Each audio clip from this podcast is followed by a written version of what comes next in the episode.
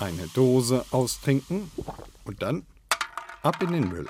Ist zwar Pfand drauf, aber wer hat schon Lust, die Dose einzupacken, zu Hause zu sammeln und zum Supermarkt zurückzubringen? Eigentlich doch schade drum, hat sich die Berufsschule Direktorat 6 der Stadt Nürnberg gedacht und vor drei Jahren die Idee gehabt, wir stellen eine Tonne auf, in die die Schülerinnen und Schüler ihre leeren Dosen und Flaschen aus Plastik und Glas reinwerfen. Schüler Niklas Steinel macht sich für das Projekt Spende dein Pfand stark.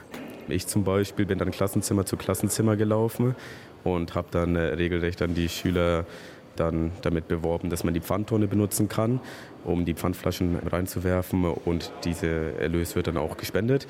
Zudem haben wir dann auch so ein Pilotprojekt gestartet, dass man eine Kiste in den Klassenzimmer sammelt, wo dann die Pfandflaschen reingeworfen werden und dann am Ende des Unterrichts dann einer dann zu der Pfandtonne vorläuft und dann die Pfandflaschen dort reinwirft. Bei einer Tonne ist es nicht geblieben. Inzwischen sind es vier, die im Schulhaus verteilt sind. Spende dein Pfand steht auf einer blauen, fast menschengroßen Tonne und der Hinweis, dass der Erlös an den Verein Straßenkreuzer geht, der Menschen ohne Obdach unterstützt. Lehrerin Lena Angermann war von Anfang an mit dabei und ist mit dem Straßenkreuzer in Verbindung.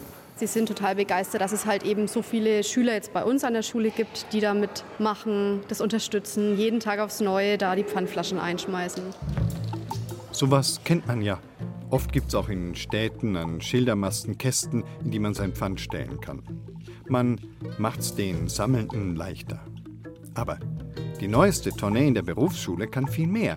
Sie hat ein Ultraschallgerät, das dem Straßenkreuzer meldet, wenn sie voll ist. Und dann werden die leeren Flaschen von Mitarbeiterinnen und Mitarbeitern des Straßenkreuzers dahin zurückgebracht, wo sie weiterverarbeitet werden. Ja, die bringen wirklich diesen Sack voller Pfandflaschen zum grünen Punkt und damit bekommen sie dann den Erlös und die Pfandflaschen gehen dann zurück ins Pfandsystem und können dann wieder neu verwendet werden. Für Lehrerin Lena Ackermann und Schüler Niklas Steinl ist es gar keine Frage, warum sie mitmachen. Schließlich bleibt auch was für sie zurück.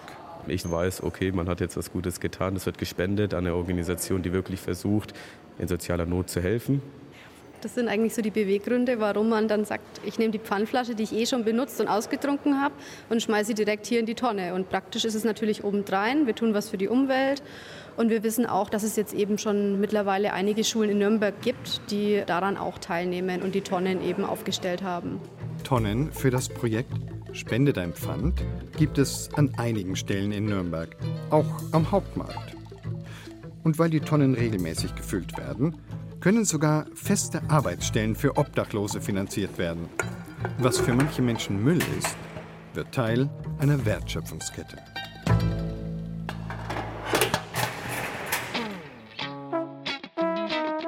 Was bleibt von alten Dingen, von vermeintlichem Müll, altem Kulturgut oder benutzten Kleidern? Und was bleibt von einer zufälligen Begegnung? Von Gegenständen und Menschen, die Spuren hinterlassen, handelt diese Ausgabe des Feiertagsfeuilletons in der Zeit für Bayern an Christi Himmelfahrt.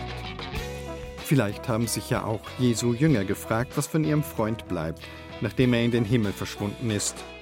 Ich bin Ewald Ahrens. Herzlich willkommen zur Zeit für Bayern hier auf Bayern 2. Tja, was sollen wir kochen? Denn irgendwas müssen wir ja kochen, damit morgen was davon bleibt. Am besten eine ganze Menge. Und da wir in Bayern sind, gehört zu jedem Feiertagsessen eine Suppe. Was bleibt, kann man ja gerade nach Festtagen recht unterschiedlich verstehen. Eher ungern findet man am nächsten Tag nach einer ausufernden Feier einen vergessenen Gast auf dem Fußboden im Wohnzimmer oder schlimmer noch in einem der hauseigenen Betten. Kann aber vorkommen. Dagegen freut man sich oft, wenn am nächsten Tag noch so viel vom Festessen übrig ist, dass man nicht kochen muss. Ist ja sowieso keine Lieblingsbeschäftigung, wenn man einen Kater hat. In dem Fall bleibt auch noch etwas für den vergessenen Gast übrig. Wenn wir schon beim Kochen sind. Monika Haspel hat sich mit dem befasst, was aus Hunderten von Jahren fränkischer Kochkunst geblieben ist. Sie kocht diese Rezepte nach und so bleiben sie für die nächste Generation. Sie hat sich vorgenommen, ihr Kochbuch parallel zur Bayerischen Landesausstellung 2022 zu veröffentlichen, denn auch da geht's ums fränkische Erbe. Typisch Franken? Wie geht's? Es muss schon gehen. Die Landesausstellung 2022 in Ansbach. Begleitet von Bayern 2. Suppen sind viele, gab es halt früher Suppen, ja, wenig Fleisch. Monika Haspel klickt am PC durch den Entwurf ihres neuen Kochbuchs mit traditionellen fränkischen Rezepten. Und das ist jetzt eben die Hochzeitssuppe mit den verschiedenen Glöschen. Die sind ja in Franken immer ein bisschen anders. Also bei uns hier sind jetzt Semmelglöschen, Leberglöschen und Biskuit drin. Ich kenne das tatsächlich mit Pfannkuchenstreifen, also mhm. mit Soufflädle. Mhm. Vielleicht auch noch so Leberklöße. Mhm. Aber Biskuit habe ich noch nie gehört. Also das klingt immer so, Biskuit klingt wie Tottenboden, ist es aber gar nicht. Das könnten wir jetzt mal schnell machen. Monika Haspel nimmt mich mit in ihre Küche. Die Lichtenauer Hauswirtschafterin hat im Handumdrehen die Zutaten parat. Zwei Eier getrennt und die Butter. Hm. So.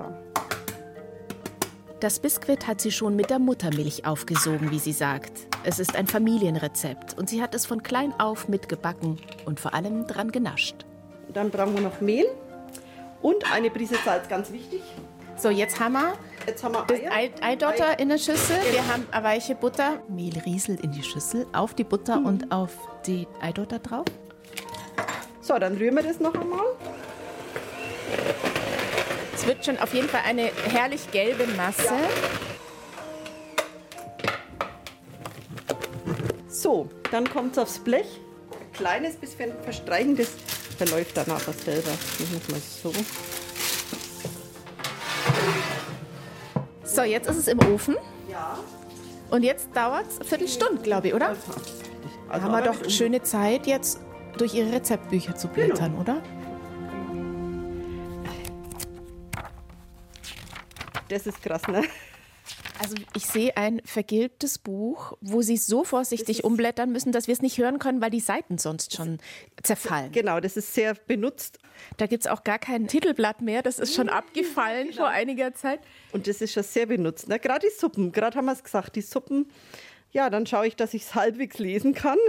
Weil es einfach altes Deutsch ist und das, genau, man sich da schon einigermaßen, das ist schon in, in Hochdeutsch gedruckt. Aber wenn ich jetzt mal eins selbstgeschriebenes rauskrame, das finde ich jetzt auch ein klasse Buch, weil das hat ein Register schon. Das ist ja auch ganz modern. Selber geschriebenes Inhaltsverzeichnis. Ja, genau. Das habe ich geerbt. Ja, Wahnsinn. Und dann sogar selber gemacht, so kleine Einmerkerle, dass ja. man weiß, wo sind die Kartoffelspeisen, würde man genau. ja heute auch nicht mehr sagen, ein Wort. Gell? Nee, Oder eingemacht. Speisen, genau. Chilis und Gefrorenes. Also gab es tatsächlich schon auch was zu gefrieren. So alt ist es wohl gar noch nicht. Mal schauen, ob wir da was sehen. 1927. Das heißt, wenn Sie jetzt sowas haben und ein bisschen verrätselt davor stehen, manches, glaube ich, kann man schon entziffern, aber eben nicht alles. Was machen Sie dann? Ja, dann frage ich meine Mama oder noch ähm, andere Leute, die das lesen können, die mir das dann übersetzen.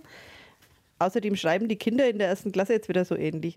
Inzwischen kennen viele Menschen aus dem mittelfränkischen Lichtenau Monika Haspels Leidenschaft und geben ihr Rezeptbücher von früher, aus Nachlässen vom Dachboden der Eltern. Mit den Worten: Guck doch mal, bevor ich's wegwerfe, ob da nicht was für dich dabei ist. Und dann beginnt die Forschungsarbeit. Denn übersetzen muss sie manchmal nicht nur die Schrift. Für Viertelpfennig Hefe steht da manchmal drin in den Büchern. Also dann weiß man ja nicht, wie viel für Viertelpfennig Hefe ist. Als gelernte Hauswirtschafterin ist das aber gar kein Problem. Sie hat schließlich ein Gespür für den Mix der Zutaten. Gibt es eigentlich auch welche, die wir so heute nicht mehr benutzen würden? Hirschhornsalz ist eigentlich giftig.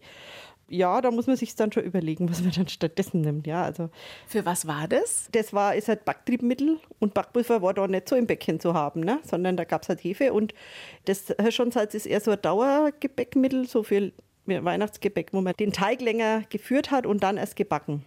Weil Backpulver, das verblufft ja, wenn es mit Flüssigkeit in Verbindung kommt, gleich und Hirschhornsalz macht erst mit Hitze fluffig.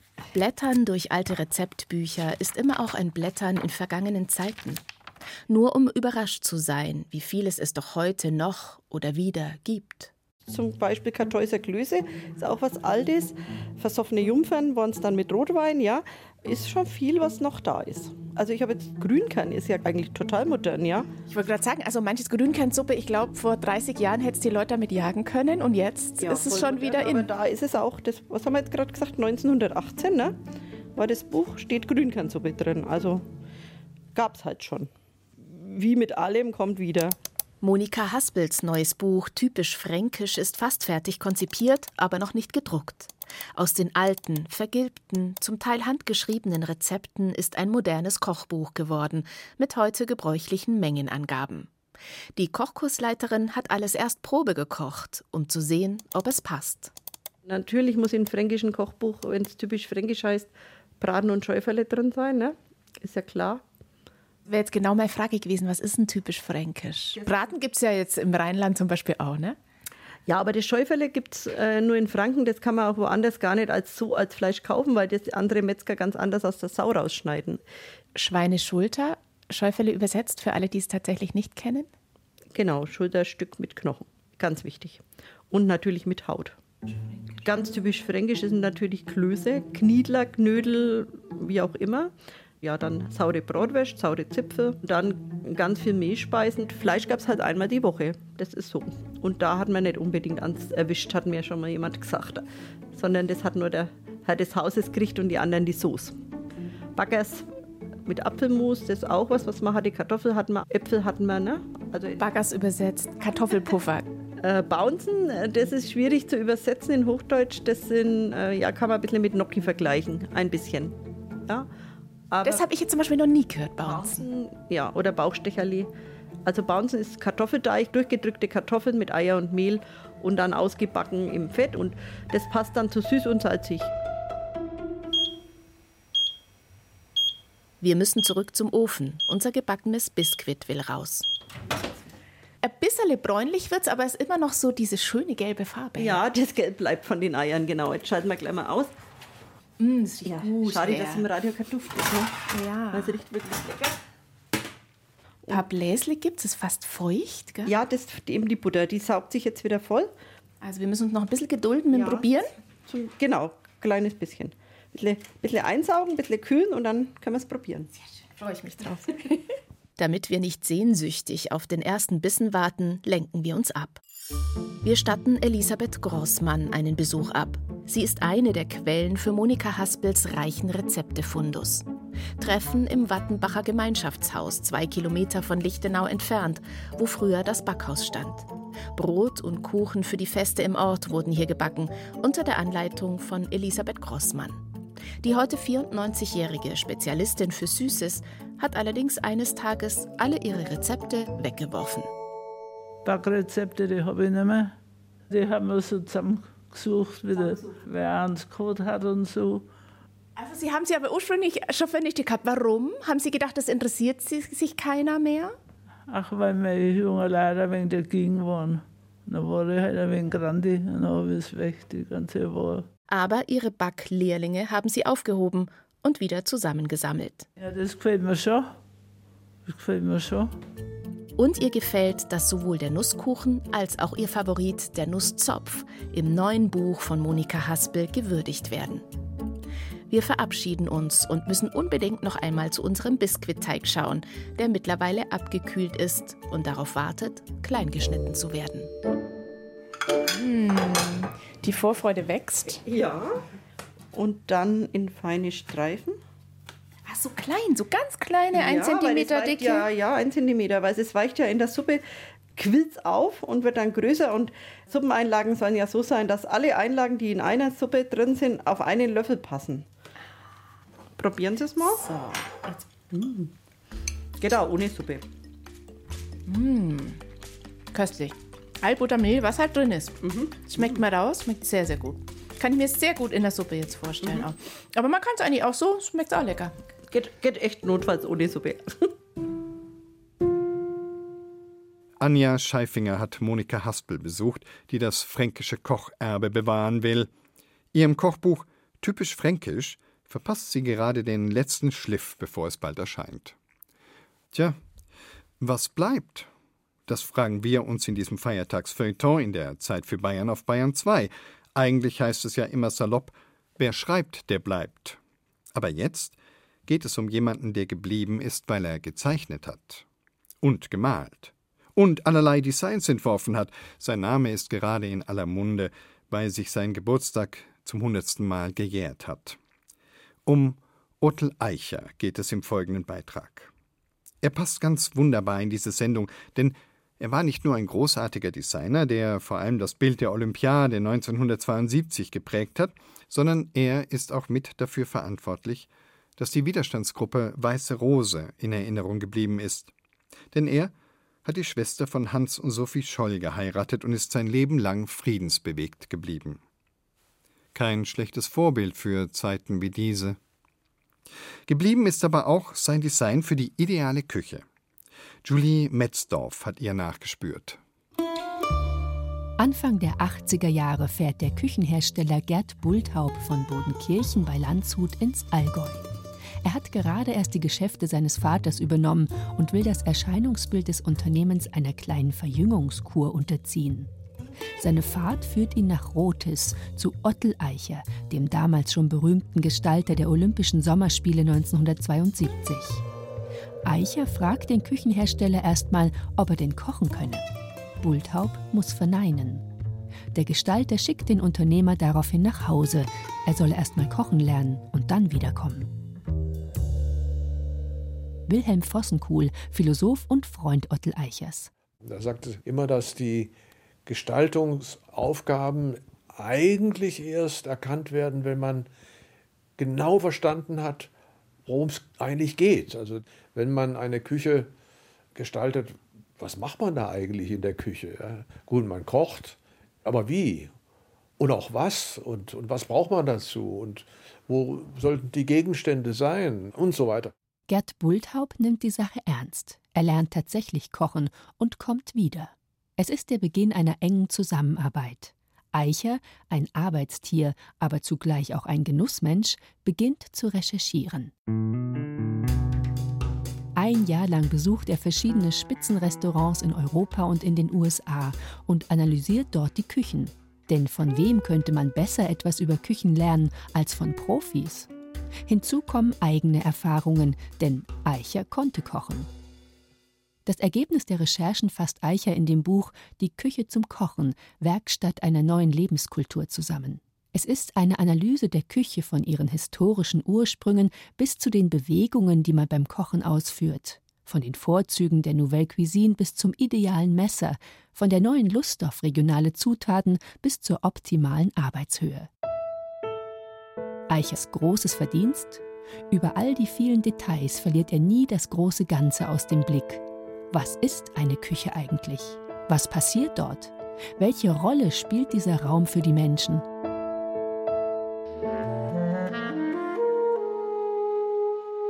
Essen macht kommunikativ, vor allem abends, wenn man nichts mehr vorhat. Je länger das Essen sich hinzieht, umso länger das Gespräch. Es verwickelt sich in Besonderheiten, dringt tiefer oder verheddert sich. Gibt es ein Glas Wein dazu, öffnet sich die Welt. Essen verhindert, dass man alles in sich hineinfrisst. Eicher begreift Küchen als Orte der Kommunikation, doch die in den 70er Jahren gängigen Küchen verhinderten Kommunikation. Üblich waren Einzelküchen an den Rand der Wohnung gedrängt und vom Esszimmer getrennt. Um Wege zu verkürzen, baute man Durchreichen ein. Diese Trennung von Zubereitung und Nahrungsaufnahme war die Folge einer eigentlich gut gemeinten Idee. Statt großer Küchen und Vorratswirtschaft, in denen noch geschlachtet und Brot gebacken wurde, hatte sich mit der Industrialisierung die Kleinstküche eingebürgert. So konnten auch sozial weniger privilegierte Schichten zu einer kleinen Wohnung kommen.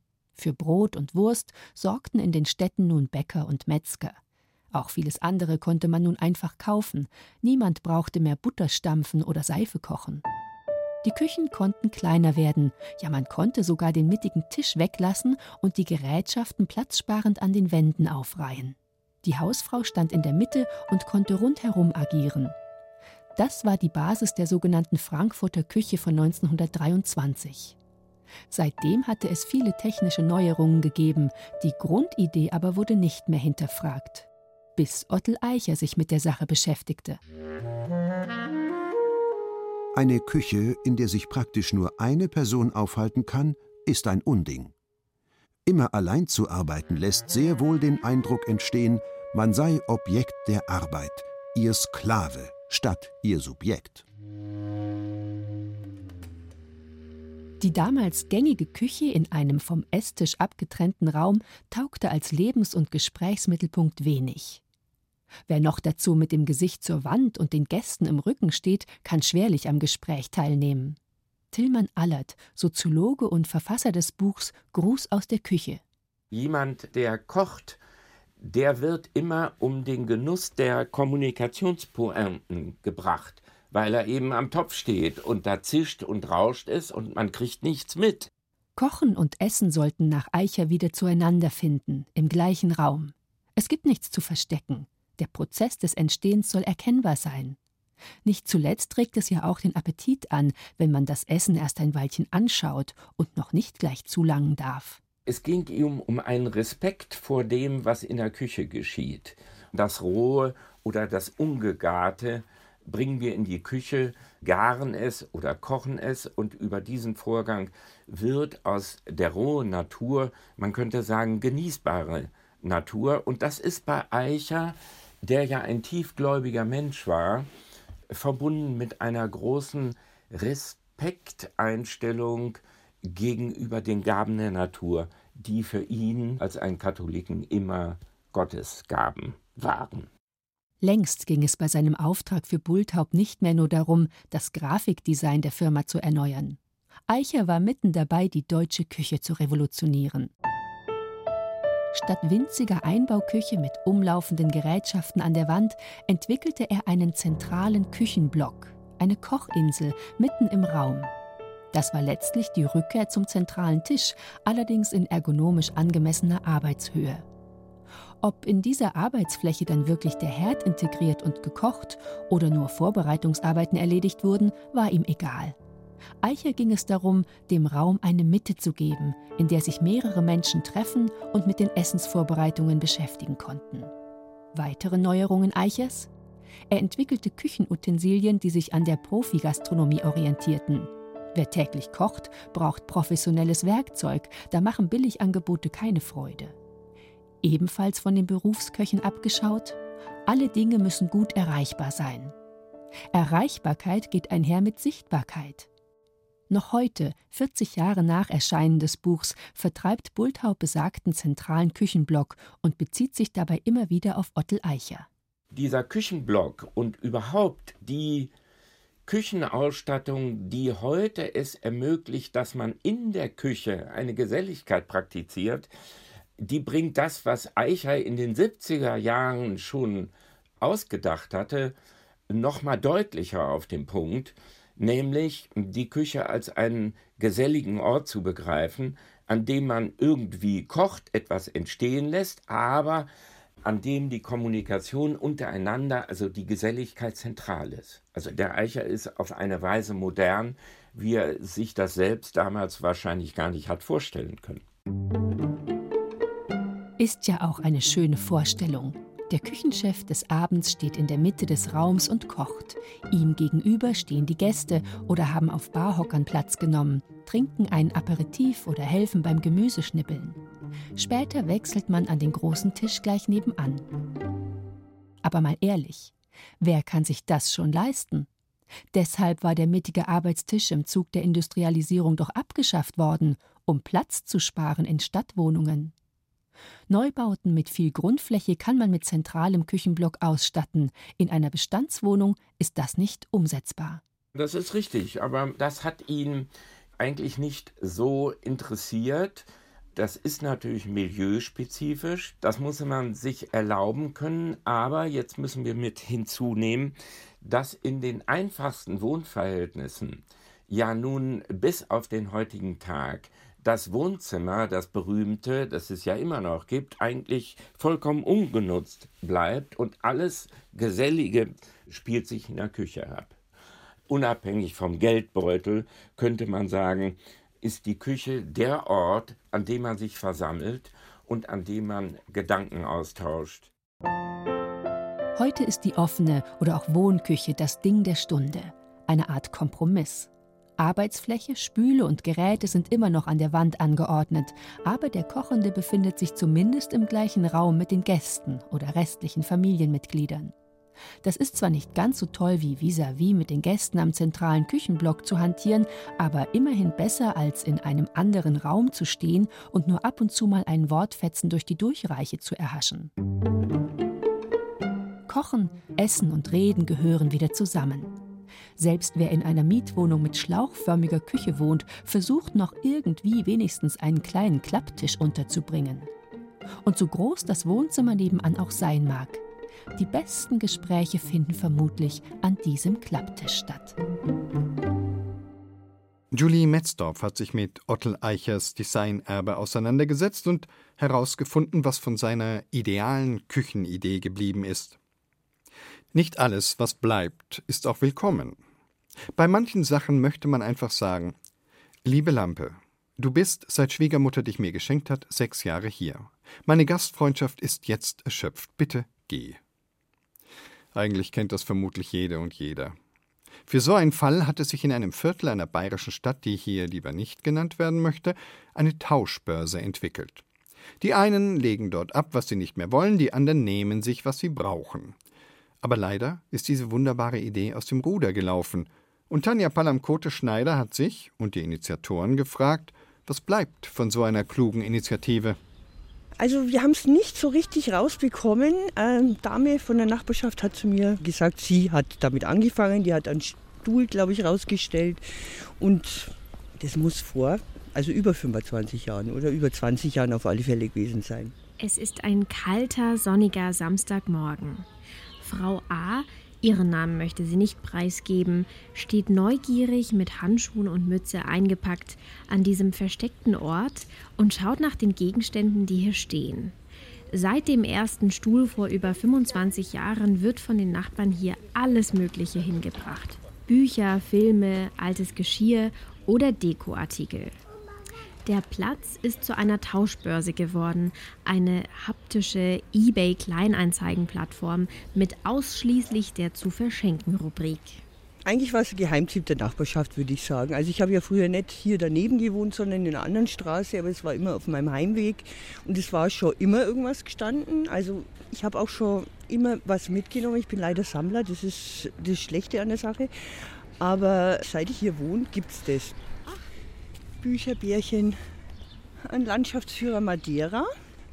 Hallo, guten Morgen. Hallo. Hallo. Ich habe jetzt gesehen, dass Sie, dass Sie geschaut haben. Nein. Aber nichts dabei? Nein, nein. Wir haben zum Beispiel mal einen ganzen Karton vom Keller, Kabel, Glühbirnen hingestellt. Innerhalb von einer Viertelstunde war die gesamte Klappbox weg. Ja, ich habe schon zwischendurch immer was gefunden schon ein Buch aus dem 18. Jahrhundert. Und, und haben Sie jetzt gerade diese Tupperdosen mitgenommen? Genau. Wieso und weshalb? Na, ich brauche die gerade.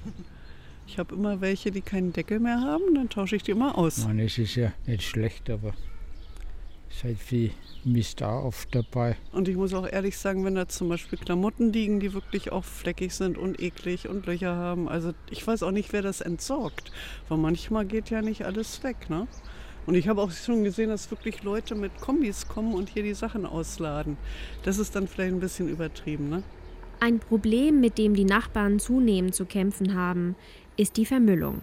Ein Fernsehinterview war angeblich der Auslöser für viele Menschen, die von außerhalb kommen und ihren Schrott hier abstellen. Es ist einfach Sperrmüll gewesen. Das sind Sachen, was weiß ich, äh, Tupperdosen ohne Deckel, total verklebt. Einfach irgendwelche Gläser, die in Altglascontainer gehören. Die Nachbarschaft muss den Platz von Zeit zu Zeit ausmisten. Frau A hat eine Facebook-Seite über diesen Tauschplatz erstellt. Sie fotografiert, was dort gerade im Angebot ist. Quasi das Schaufenster des Verschenkladens im Netz. Bin dann teilweise auch ein bisschen angefeindet worden, weil ich hier den Ruhm kassiere sozusagen und die anderen ähm, räumen auf. Ich räume schon mit auch auf, aber ich bin nicht der Hauptbeteiligte. Ich mache halt diese Facebook-Seite, weil es mir halt gefallen hat. Wir wollen, dass es unter uns bleibt, weil es einfach besser läuft. Einerseits soll dieser Standort möglichst geheim bleiben. Andererseits gibt es eine Facebook-Seite. Einerseits sollen nur Nachbarn hierher kommen, Andererseits lässt er sich innerhalb weniger Sekunden über Google Maps finden. Ich finde es eine gute Idee, das läuft hier. Und es läuft eben nicht mehr, wenn Leute von außerhalb kommen und ihren Zeug dazustellen. Das ist es einfach. Ich denke, es ist gut, wenn vielleicht in jedem Stadtteil sowas existieren würde, wo auch jemand ein bisschen drauf schaut, dass es nicht vermüllt, weil das ist einfach ja dann das Ende von solchen Sachen. Ja. Dieser Beitrag von Tanja Palamkote-Schneider über eine nachbarschaftliche Tauschbörse stammt aus dem vorletzten Jahr. Wir haben, weil wir ihn heute nochmal senden wollten, nachgefragt, was aus dem Ort geworden ist. Mittlerweile ist der Kasten mit schwarzer Tafelfarbe übermalt und kann mit Kreide beschriftet werden. Da steht dann zum Beispiel nur Love, kein Müll. Funktioniert leider nicht immer, wie Frau A beklagt. Aber kleine und große Dinge werden dort immer noch getauscht. Und es sind ja oft kleine Dinge, kleine Begebenheiten, die uns erstaunlich lange im Gedächtnis bleiben, ohne dass wir so recht wissen, warum. Anscheinend rühren manche Bilder, manche Töne, und manch zufällige Begegnung in uns eine Seite an, von der wir gar nichts wussten. Und das bleibt uns dann in Erinnerung. Barbara Bogen erzählt in der folgenden Geschichte von solch einer Begegnung.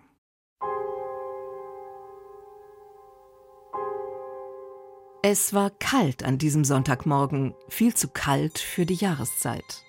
Ein Frühlingstag im April hätte sich schon deutlich anders anfühlen können, besser, wärmer, freundlicher, Trotzdem hatte ich mich zu diesem Spaziergang entschieden.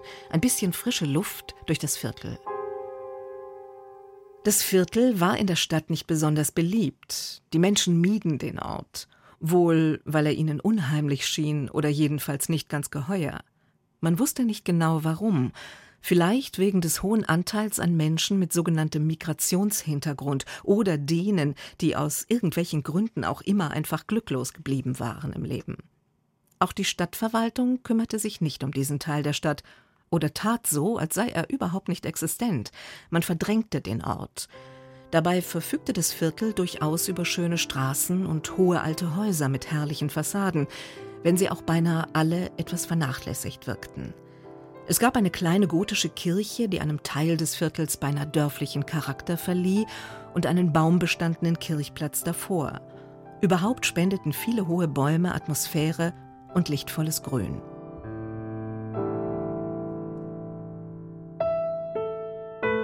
Der Ursprung des Viertels lag im 14. Jahrhundert, das damals ein gutes Stück außerhalb der Stadtmauern angelegt worden war, um hier einen Siechenkobel anzusiedeln. Ein Ort, an den man Kranke und Aussätzige verbannte, um Ansteckung zu vermeiden. Es hatte zu der Zeit vier solche Siechenkobel außerhalb der Stadt gegeben, von denen alle inzwischen längst eingemeindet worden waren. Dieses besondere Viertel jedoch hatte sich von dem seltsam unguten Ruf und der Aura, die vielleicht noch aus dem späten Mittelalter stammte, nie wirklich erholen können. Das Viertel blieb ein ungeliebter Ort, wodurch es grau und taub geworden war, träge und auch ein wenig schmutzig. Die verwunschene, verborgene Schönheit, den Reiz des Viertels, der sich freilich nur in manchen Momenten entfaltete, erkannten nur wenige. An diesem kalten Frühlingstag begann ich meinen kleinen Spaziergang an der gotischen Kirche vorbei, über den Kirchplatz und weiter in Richtung der Hauptverkehrsader, die das Viertel teilte, als sie mir entgegenkam. Ich sah sie schon von weitem. Nicht nur, weil die Straße an diesem kalten Sonntagmorgen so gut wie menschenleer war und jeder hier aufgefallen wäre, sondern auch, weil etwas an ihrer Erscheinung sofort ins Auge fiel. Die Frau war vermutlich etwa 40 Jahre alt und für diesen Tag völlig unpassend, geradezu selbstzerstörerisch gekleidet. Sie trug einen extrem kurzen Rock, der ihre nackten Beine freiließ, und Sandalen an den ebenfalls nackten Füßen. Ihr Haar war ungepflegt und ungekämmt. Die Arme hatte sie wegen der Kälte in eine Art Verkrampfung um ihren Körper gelegt, eine sinnlose Geste, da sie doch nicht schützen konnte vor der schmerzhaft beißenden Luft. Ich gestehe, dass ich von ihrem Anblick einigermaßen überrascht war. Normalerweise ist es nicht meine Art, Menschen, die mir begegnen, anzustarren, aber ich glaube wohl, dass ich sie mit größerer Aufmerksamkeit als nötig war betrachtete, während sie näher kam und der Abstand zwischen uns sich verringerte. Sie war verwahrlost, das war klar. Ihr Gesicht glänzte hochrot und aufgedunsen. Vermutlich hatte sie nicht nur in der Nacht zuvor viel Hochprozentiges zu sich genommen, sondern war den Umgang damit seit langem gewöhnt. Vermutlich handelte es sich um eine Frau, die sich, um in dieser Hinsicht für Nachschub zu sorgen, für lächerlich geringe Summen mit mehr als zweifelhaften Männern einließ, Männern, die üble Dünste verströmten und damit auch sie, die Frau, schon längst erstickt und sprachlos gemacht hatten. Während sie näher kam, sah auch sie mich an. Sie musterte meine Kleidung, den warmen Mantel, die Stiefel. Es war nicht schwierig, den Blick zu deuten.